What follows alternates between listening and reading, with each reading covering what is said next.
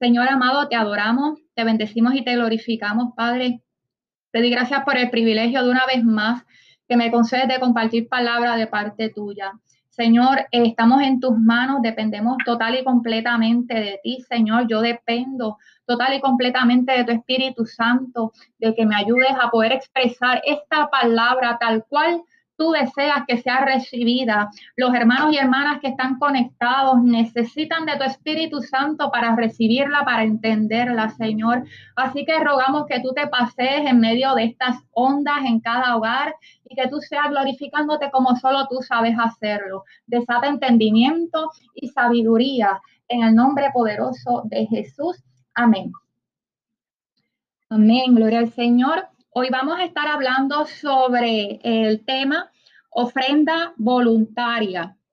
Ofrenda voluntaria. Y eh, vamos a ir sobre el texto que está en Primera de Crónicas, capítulo 29, unos breves versículos ahí.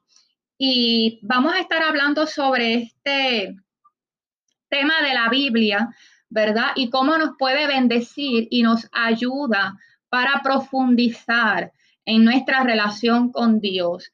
Sabemos que es algo, ¿verdad?, que el Señor nos está insistiendo de una manera hermosa en este último tiempo a que la iglesia, para que pueda perseverar hasta el final, es necesario en desarrollar una relación íntima y firme con Dios. Y Él nos sigue dando herramientas, nos sigue dando eh, revelación de su palabra para que podamos construir esa relación que Él anhela con nosotros.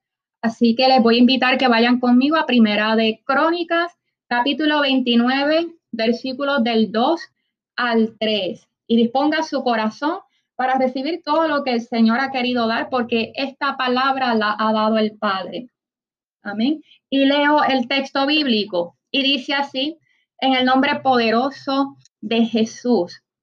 Yo, con todas mis fuerzas, he preparado para la casa de mi Dios oro para las cosas de oro, plata para las cosas de plata, bronce para las cosas de bronce, hierro para las de hierro, madera para las de madera, y piedras de ónice, piedra preciosa, piedras negras, piedras de diversos colores y todas clases de piedras preciosas y piedras de mármol en abundancia. Además de esto, por cuanto tengo mi afecto en la casa de mi Dios, yo guardo en mi tesoro particular oro y plata y además de todas las cosas que he preparado para la casa del santuario, he dado para la casa de mi Dios. El Señor añada bendición a su palabra. Estos versículos que hemos leído corresponden al momento en que David está traspasando, por decir así, el reino a su hijo y de igual manera, pues le está delegando la tarea de levantarle la casa a Dios. Todos sabemos que él anhelaba hacerle una casa a Dios, pero Dios no se lo permitió, porque en su soberanía, ¿verdad? Y perfección, eh, él, ¿verdad? Si no, no lo quiso, le dijo, tú eres un hombre de guerra, tú has derramado mucha sangre y ciertamente tú no eres el que me va a levantar casa a mí, aunque lo hayas deseado en tu corazón. Pero vemos, ¿verdad? Que además de, de eso que él quiso hacer para su Dios, de levantarle casa, vemos que él preparó con todas sus fuerzas, dice la palabra, o sea, él se esmeró, ya él tenía muchas cosas preparadas para ese proyecto, que a fin de cuentas, como no se le permitió, él se lo traspasó a su hijo Salomón. Ahí donde entra, ¿verdad? Ese pequeño inventario que leímos, donde él dice todo lo que él preparó, o él él no, él se dio completo en esa obra. Dice que él preparó materiales con todas sus fuerzas. Esto implica que hubo dificultad en el proceso, que tuvo que hacerlo con esmero y con mucho trabajo. Poder, ¿verdad?, organizar todo para acumular todos esos materiales. Pero vemos que además de esa obra que él hizo, con toda su fuerza de recolectar todos esos materiales, dice el versículo 3 que además de esto, y él resalta de una forma muy bonita, dice, por cuanto yo tengo mi afecto en la casa de mi Dios, yo guardo mi tesoro particular, o sea, estamos hablando de, de, lo que le pertenecía a él a nivel personal, no era de su tesoro, de sus riquezas como rey, no, o sea, ya eso él lo había movido, ya le había usado todo eso, recursos, con todas sus fuerzas, pero él está hablando a un tesoro personal que él había separado para su Dios. Dice, además de todo eso, por cuanto yo tengo mi afecto, en otras palabras, por cuanto yo amo a mi Dios y todo lo que tenga que ver con Él, de mi tesoro personal yo también he separado una porción.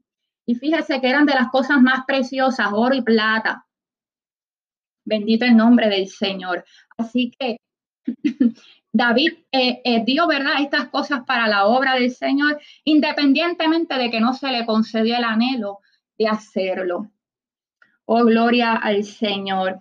Podemos ver que eh, cuando estamos hablando de ofrenda voluntaria, que fue el tema que el Señor me dio para la palabra, estamos hablando de acciones voluntarias. Eso significa que no es obligado, es algo espontáneo o intencionado. Los actos voluntarios son motivados por algo.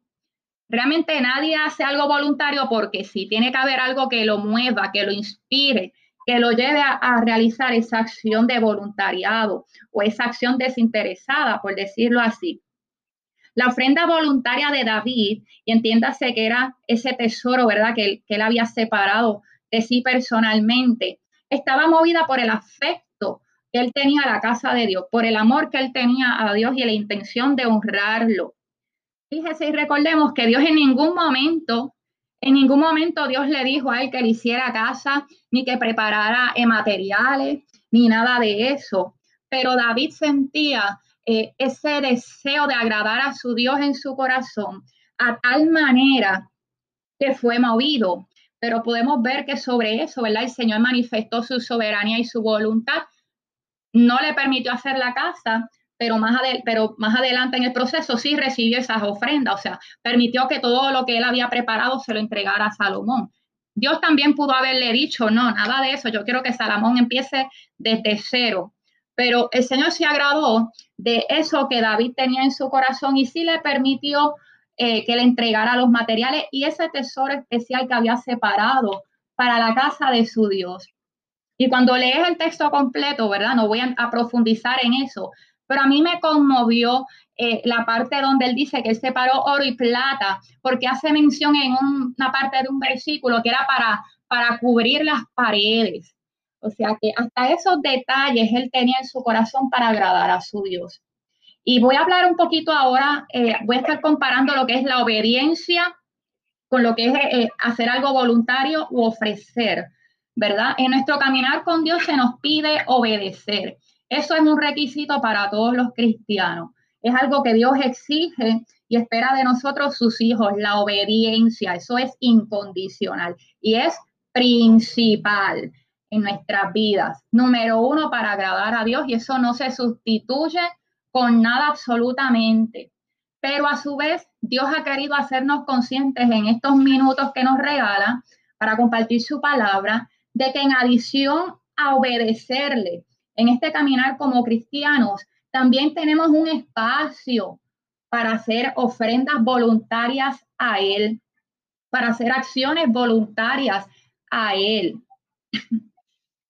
Las acciones voluntarias eh, pueden destacar una relación cercana. Cuando vemos relaciones de familia, de amistad o de pareja, vemos que por lo general siempre se busca agradar a la otra persona de dos formas. Primero, haciendo todo lo que la persona espera que hagamos.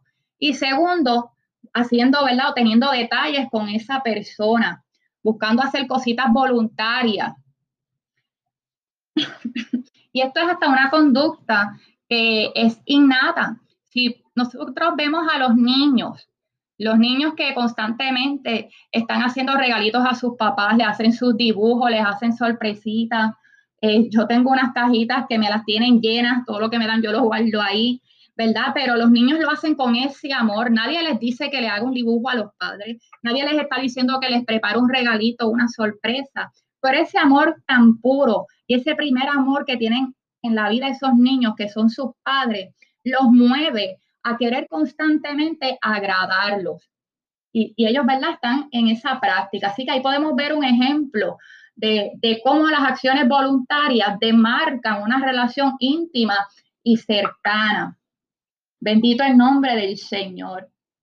Por otro lado, podemos observar que si hay ausencia de estas acciones voluntarias, y escuche bien, si nosotros observamos que en una relación hay ausencia de estas, de estas acciones voluntarias, podemos llegar a la conclusión que se trata de alguna relación eh, práctica o, ¿verdad? O, de manera utilitaria.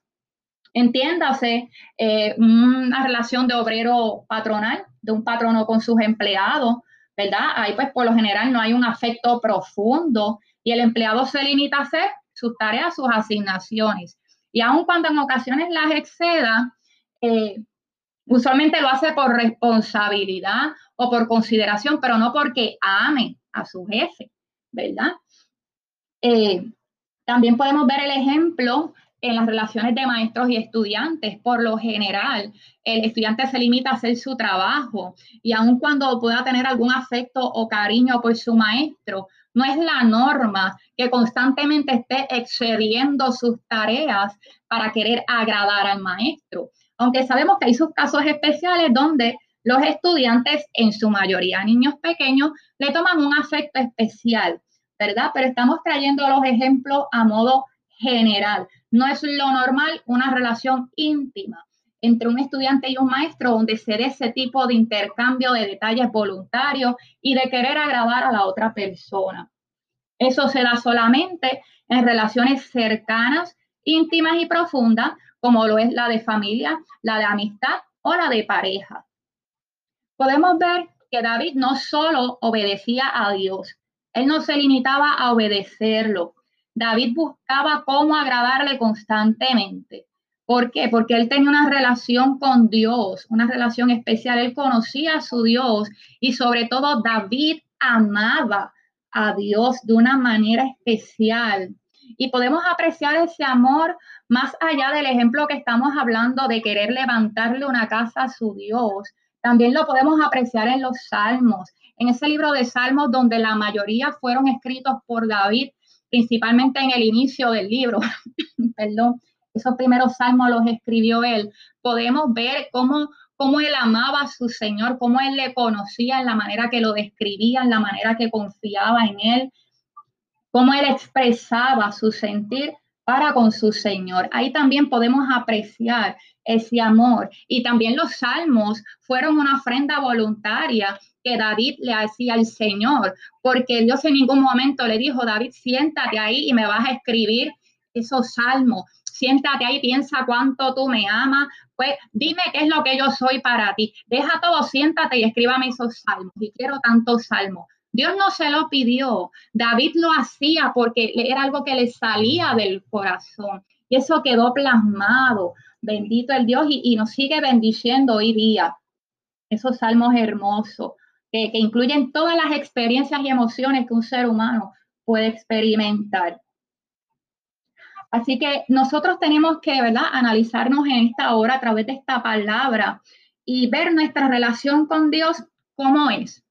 El Señor está trayendo esta palabra porque es otro recurso donde Él nos hace reflexionar cómo está nuestra relación con Él y nos está dando otro, otra herramienta, ¿verdad? Por decirlo así, para nosotros profundizar en Él Quizás usted no estaba consciente de esto, pero hoy el Señor ha querido hacerle consciente. Más allá de obedecerme, tú puedes tener detalles conmigo, así como yo los tengo contigo, ¿verdad? Y tenemos que evaluar, nuestra relación con Dios es una profunda, es una cercana. ¿Cómo lo podemos saber? Sentimos amor por el Señor, hay deleite por las cosas de Él, tenemos la necesidad de agradarle, más allá de obedecerle o tenemos que evaluar si nuestra relación con Dios está siendo una práctica o utilitaria.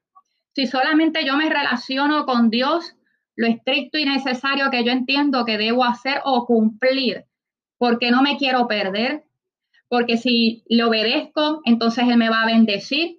Así que pues yo me, me limito a obedecerle y ya.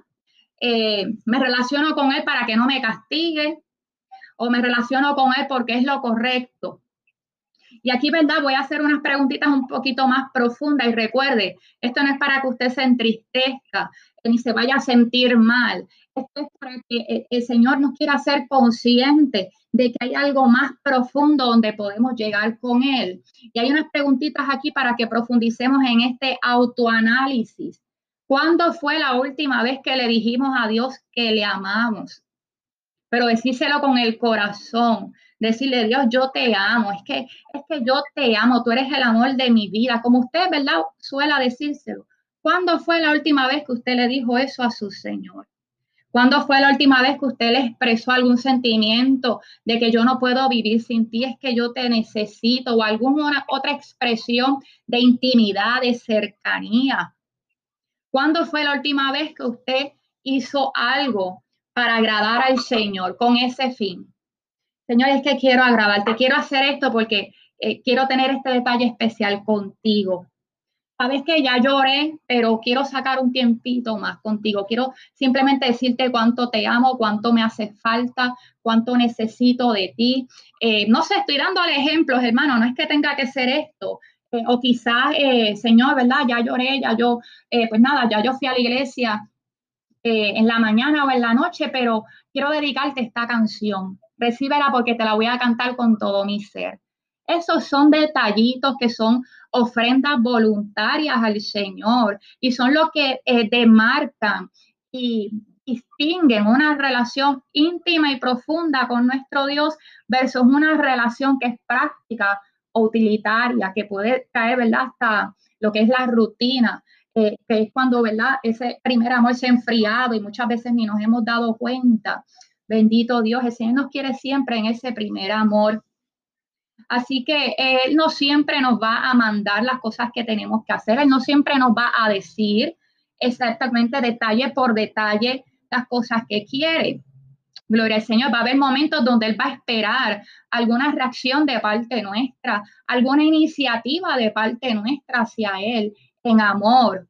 No siempre nos va a exigir todo lo que vamos a hacer en esta vida como cristianos, él sí nos va a dar unas instrucciones que más nos vale que cumplamos. Como mencionamos, la obediencia es indispensable y es insustituible, pero Dios no nos va a decir todo exactamente. Él va a esperar que como así Él es con nosotros, que nos llene y nos colma de detalles y nos ama y busca estar cerca de nosotros, que nosotros también tengamos ese anhelo. Si nosotros solamente actuamos de esta manera, de limitarnos, yo hago lo que Dios me dice y ya, Dios me dijo eh, que yo, espérate, yo entiendo que yo tengo que orar todos los días por lo menos media hora, pues eso es lo que vamos a hacer. O voy a ayunar una vez al mes, pues eso es lo que voy a hacer.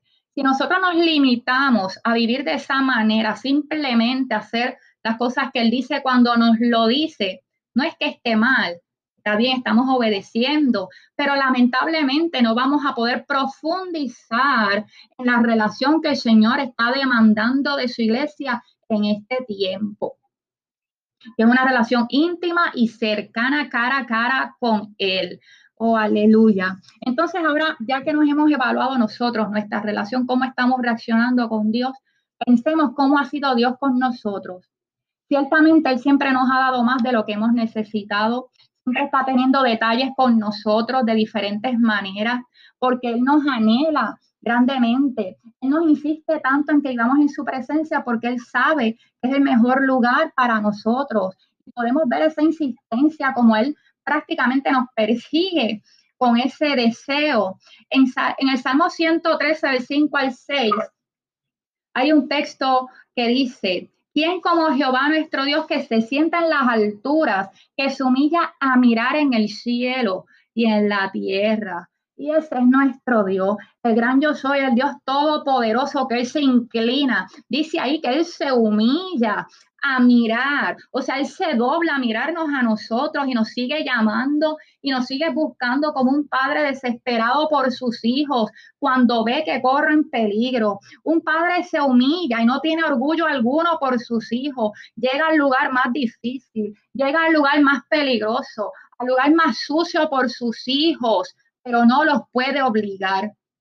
Aleluya. Yo tenía un familiar, ¿verdad? Que eh, ya la persona es bien mayor, pero me contaban que lamentablemente eh, muchos años atrás, cuando sus hijos eran adolescentes, tuvo uno que le cayó en el vicio y que me contaban cómo ella salía desesperada a buscarlo cuando no llegaba y se metía a los sitios más peligrosos, desesperada por encontrar a su hijo, no le importaba el orgullo, no le importaba lo que dijeran, ella lo que quería era tener a su hijo salvo en la casa.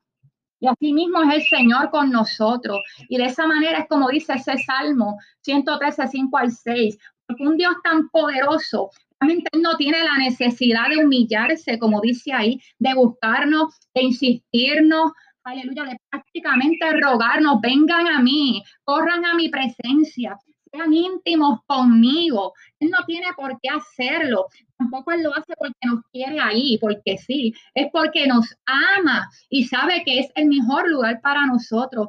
Es ahí donde nos conviene estar. Oh, aleluya. Es porque Él sabe lo que necesitamos y porque Él conoce el futuro. Él sabe el peligro, Él sabe las pruebas, Él sabe los ataques. Gloria al Señor. Y por eso nos sigue insistiendo en que creemos y desarrollemos una relación cercana y profunda. Y eso a nosotros muchas veces nos pesa. Entonces, nos tenemos que evaluar. ¿Por qué? ¿Por qué me está pesando? Gloria a Dios.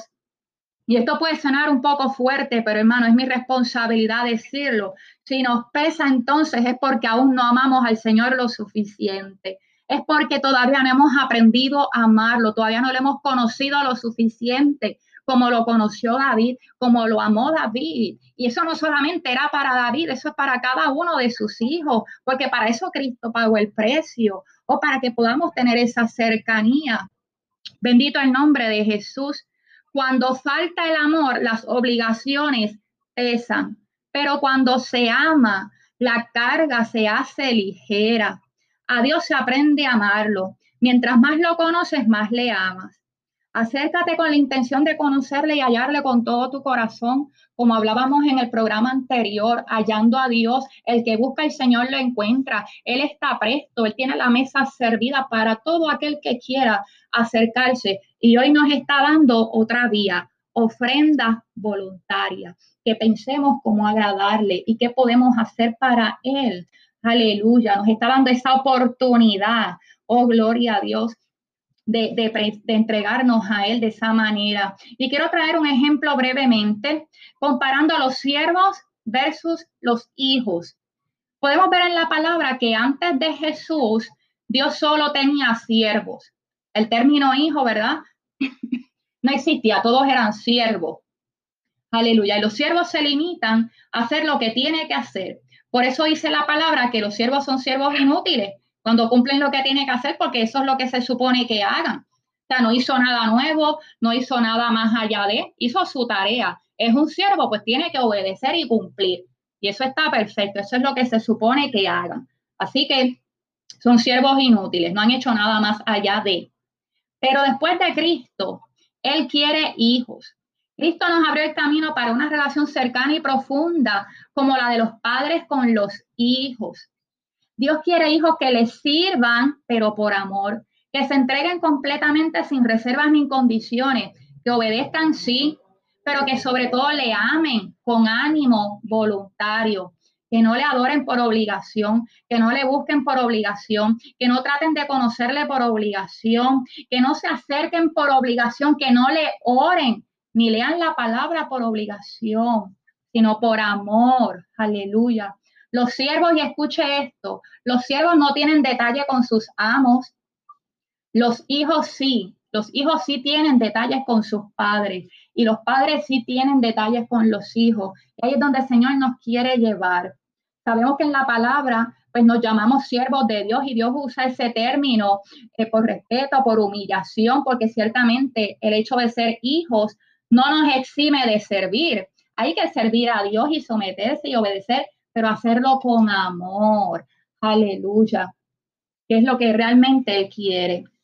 Gloria a Dios. Y ya para ir culminando, quiero hacer eh, un paréntesis para establecer tres puntos importantes. Tres puntos importantes en cuanto a las ofrendas voluntarias. Número uno, Dios es soberano y él se reserva el derecho de escoger qué ofrenda acepta. Nosotros no le podemos imponer nada a Dios por mejor intención que tengamos, pero siempre, siempre Él va a ver nuestro corazón y Él se va a agradar de la intención.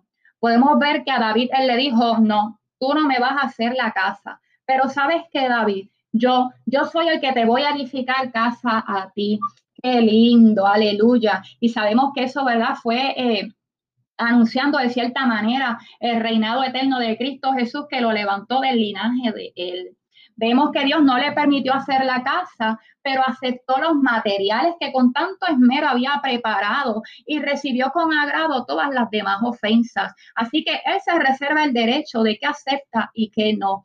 Gloria a Dios. Número dos, importante, ninguna ofrenda puede implicar desobediencia. Jamás. Y ahí podemos ver el ejemplo de Saúl.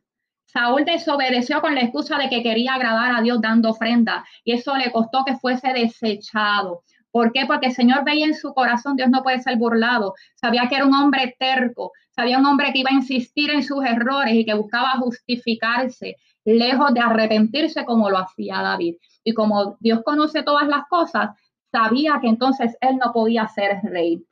Por eso es que Saúl fue desechado. Oh, gloria a Dios. Así que ninguna ofrenda puede implicar desobediencia.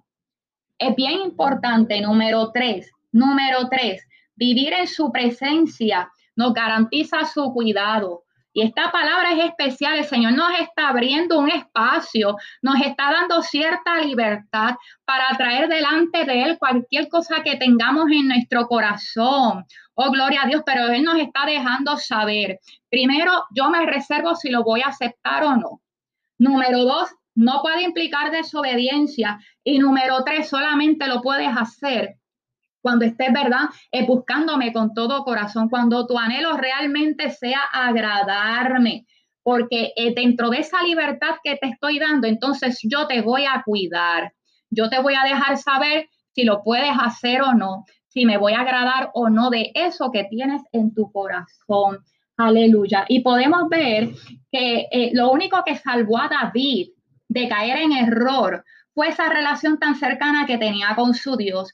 Porque hasta el profeta Natán, y escuche esto, pueblo, hasta el profeta Natán que le dijo, haz lo que te venga a mano porque Dios está contigo.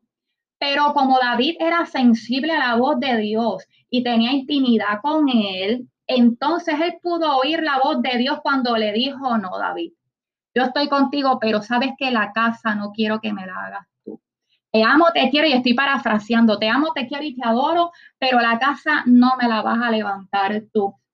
Esa relación fue lo único que detuvo a David de cometer ese error, porque todos alrededor les parecía bien, hasta el profeta le había dado su aprobación y la había animado. El Señor lo que te está diciendo es, si tú realmente quieres agradarme, si tú quieres buscarme realmente de todo corazón, estoy dando un espacio para que fluyas con libertad en mi presencia me traigas a mí, delante de mí, todo lo que tú quieras. Yo prometo cuidarte y guardarte del error. Yo no voy a permitir bajo ninguna circunstancia que te desvíes de mi camino, pero si hay algo que yo no voy a aceptar o no estoy de acuerdo, yo te lo voy a dejar saber. Pero tienes que estar atento a oír mi voz. Oh, aleluya. Es que es una profundidad hermosa. Es una confianza especial la que Dios nos está depositando hoy y nos está abriendo la puerta a un área especial de su corazón. Aleluya. Y si tú estás conectado, si tú estás escuchando esta palabra, como yo siempre digo, porque es la verdad, no es casualidad. Es que entonces tú estás preparado, tú estás preparado para entonces entrar en esta dimensión, en esta relación especial, profunda y única con tu Señor. Aleluya, de que tú camines de la mano con Él y Él te está dando ese espacio de agradarle, de que puedas tener iniciativas en la obra del Señor, que no solamente te limites a obedecerle porque a Dios no le interesa tener robots. Él quiere una relación íntima y cercana con sus hijos. Y Él sigue insistiendo, pero no nos va a obligar. No nos va a obligar en su amor. Como decía el Salmo, Él se está humillando a mirarnos, a doblarse, a, a seguir llamando, pero Él no nos va a obligar.